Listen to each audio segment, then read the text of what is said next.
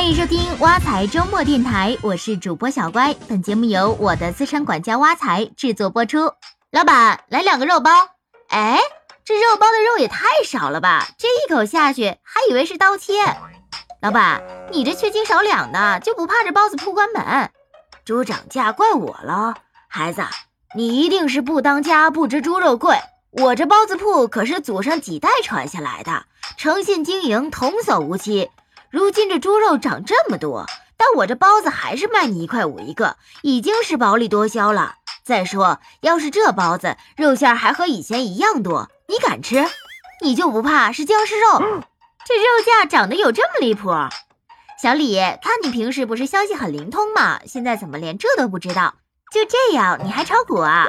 如今这肉价涨得可真不少，仅仅是刚过去的三月，猪肉价格就上涨了近百分之三十。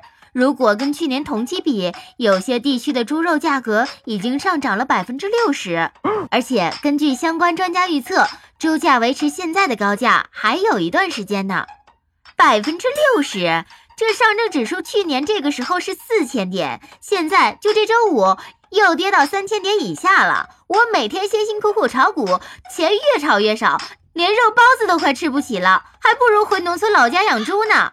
朋友圈都说这人生赢家是去年上半年炒股，下半年卖了股票买房。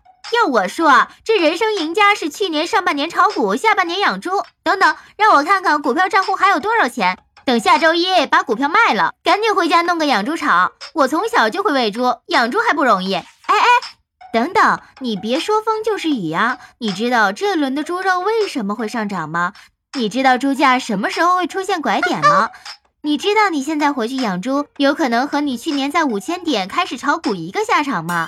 如今的猪价是可能还要持续一段时间，但是未来暴涨的可能性也不大啊。权威人士都说了，这轮猪价上涨的主要原因是近几年猪肉价格持续低迷，据说价格最低的时候卖一头猪要亏五六百块，所以很多养猪户慢慢就不养猪了。再加上后来突发的生猪疫情。市场上的猪肉供给就越来越少。不过现在养猪这么赚钱，养猪户估计早就增加养猪规模了。你小时候不是喂过猪吗？这养猪从养到卖可有好长一段时间。你现在开始养猪，怎么也得再过半年、一年才能看到收获。等到那个时候，市场上的猪多了，价格也就慢慢下来了。再说，现在养猪的要求可高了，国家对养殖户有污水处理的硬性要求，养猪必须配有化粪池处理，不能污染环境。你现在再去养猪，还得投入这么大成本，还不如好好投资理财呢。当然了，就算不养猪，和猪有关的经济理论，你还是应该多了解。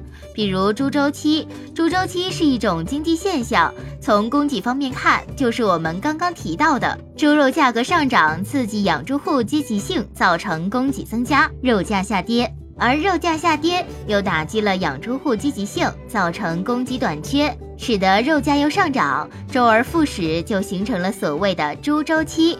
而从需求面来看，经济增速和货币供应，尤其是猪肉供给短缺叠加经济过热、货币过松，容易推动猪肉价格剧烈上涨。所以养猪想要赚钱，也得跟着行情走。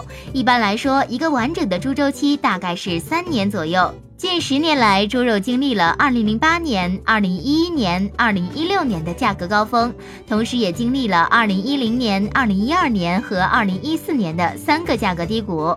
另外，一头猪历来是物价乃至各项经济指标的温度计和晴雨表。猪肉价格占到了 CPI 权重的十分之一，猪肉价格上涨也就推动了 CPI 的上涨。所以，猪肉价格和我们的经济生活是息息相关的，可不仅仅是肉包子的关系。嗯，好了，今天的挖财周末电台到这里就结束了，欢迎大家使用挖财系列 APP，您的理财生活从此开始。我们下期见。